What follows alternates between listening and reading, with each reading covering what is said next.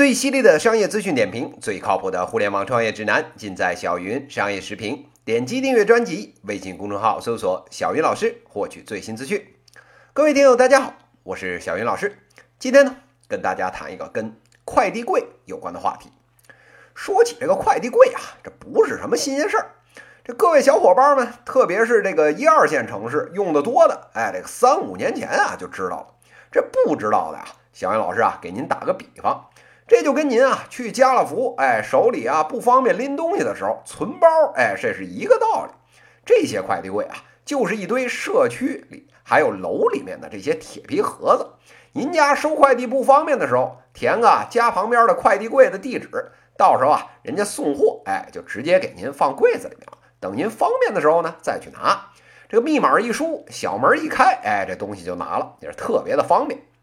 话说这两年啊，快递柜呢，在北上广深可真没少铺，大的、小的、带锁的、用摄像头的、红的、绿的，哎，这一个楼啊，至少有仨，大点的楼呢，十个都不止。这行业啊，跟这个共享单车鼎盛时期呢，是一模一样。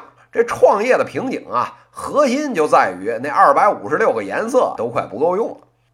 这时候呢，问题来了，为什么这个快递柜的生意这老多人往里面钻呢？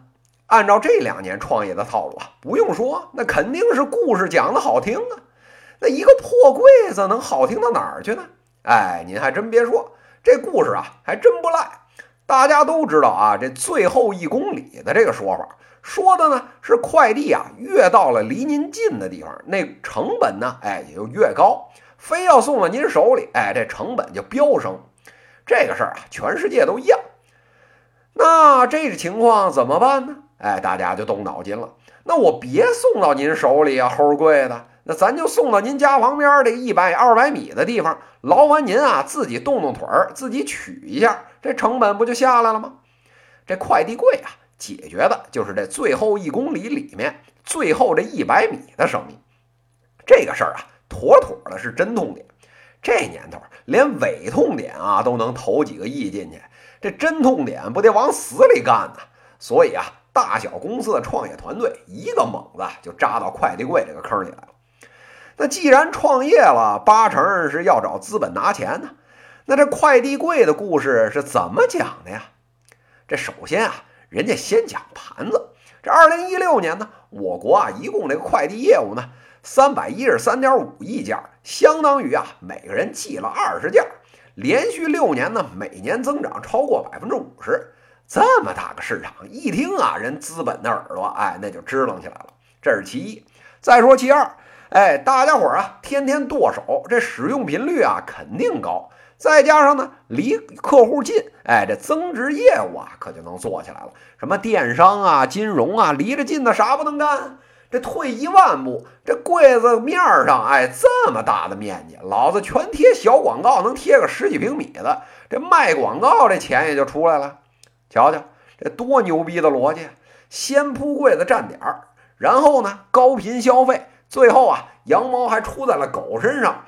哎，这妥妥的这互联网打法，用句广告词儿说，哎，这还是熟悉的配方，还是一样的味道啊！而且啊，这一个破柜子又没有高科技，连做办公家具的那个人啊，弄个铁皮蒙子都能入局创业了。咱这高大上的互联网公司，不分分钟占领全国，上市敲钟指日可待呀！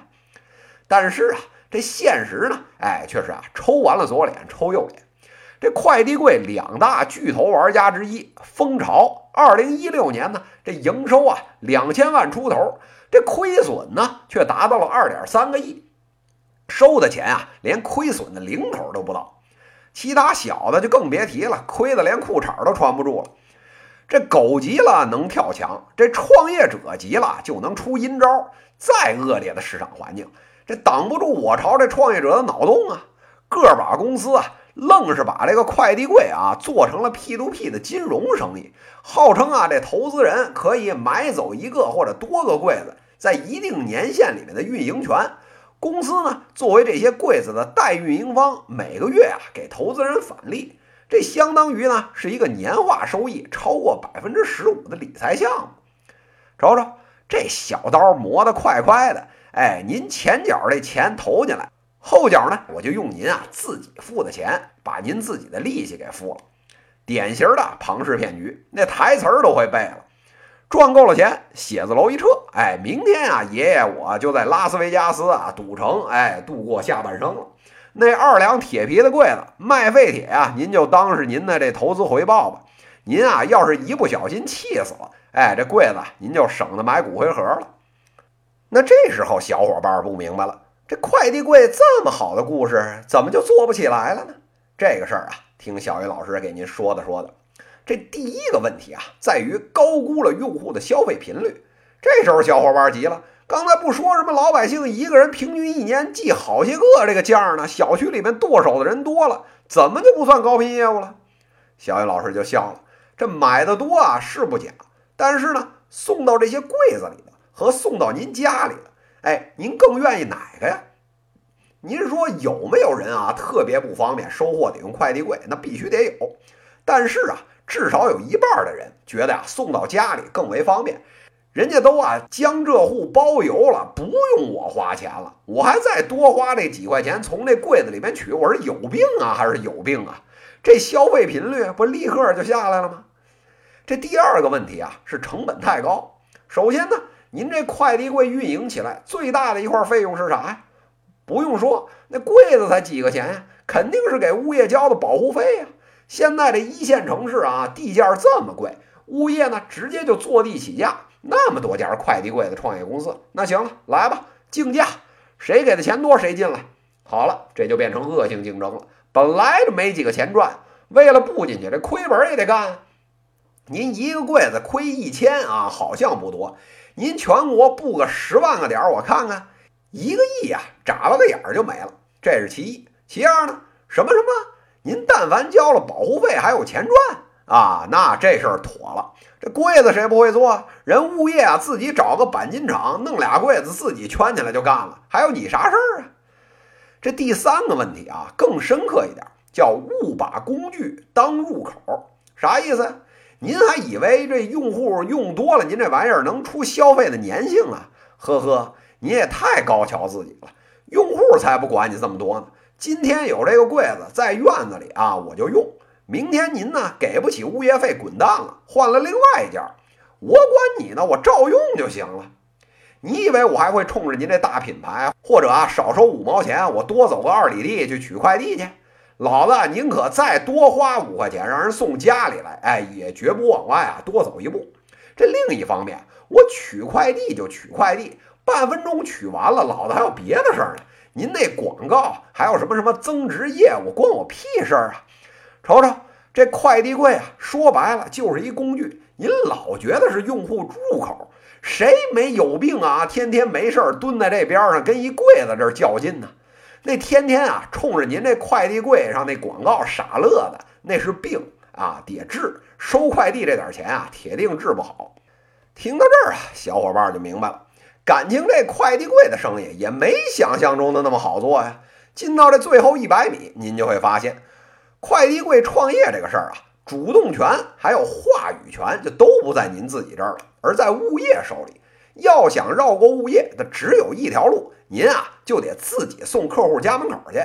但是啊，话说您都送到家门口了，我还要个快递柜干个毛线呢？而且啊。您老觉得快递柜的定位呢？哎，是个智能终端。其实啊，这快递柜这玩意儿，其实定位啊，应该是个基础设施，跟什么自来水啊、煤气啊、垃圾桶这些都是一样的。好了，那既然是基础设施，这赚钱的玩法就得老老实实按基础设施的玩法去干，赶紧麻溜的去找开发商绑在一起玩。您非要平地担起一台这么重的基础设施的活，不玩死你，玩死谁呀？讲到这儿啊，小云老师啊，忽然想起一个动画片，叫呢《纳尼亚传奇》。这好多听友啊，肯定也看过。讲的呢是个童话故事。几个小伙伴啊，进了家里面的这个衣服柜子，发现呢里边连着一块神奇的大陆。哎，哥几个啊就进去探险去了。现在这市面上创业者眼里这快递柜啊，也就跟这《纳尼亚传奇》里面那衣柜一样。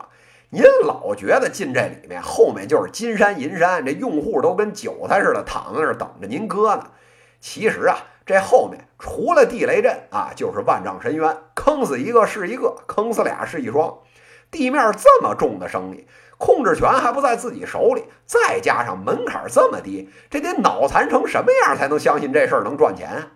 而且呀，这两三年一过，网络还有中控硬件一升级，您这前期一个柜子大几千的投入，这转脸啊，您就得再投一次，再加上这物业三两年一招标，进场费往上一涨，您这小身板再硬也顶不住这两三年就重新创回业呀。所以啊，与其呀天天琢磨着那柜子里的仙境，哎，小云老师啊给您指条明路，不如呢您啊坐等着您那些快递柜的同行熬死了，然后呢，哎做做这个卖破烂儿哎卖废铁的这生意，这钱不就妥妥赚回来了吗？以上呢就是今天资讯的内容。最犀利的商业资讯点评，最靠谱的互联网创业指南，尽在小云商业时评。微信公众号搜索“小云老师”，给我留言，也可以在评论区点击向主播提问，来直接问我问题。在下一期节目里，我们将聊聊跟洗衣服有关的话题，敬请期待。十二月二十六日，易代洗，洗不尽的尴尬。这期节目就到这里，谢谢大家。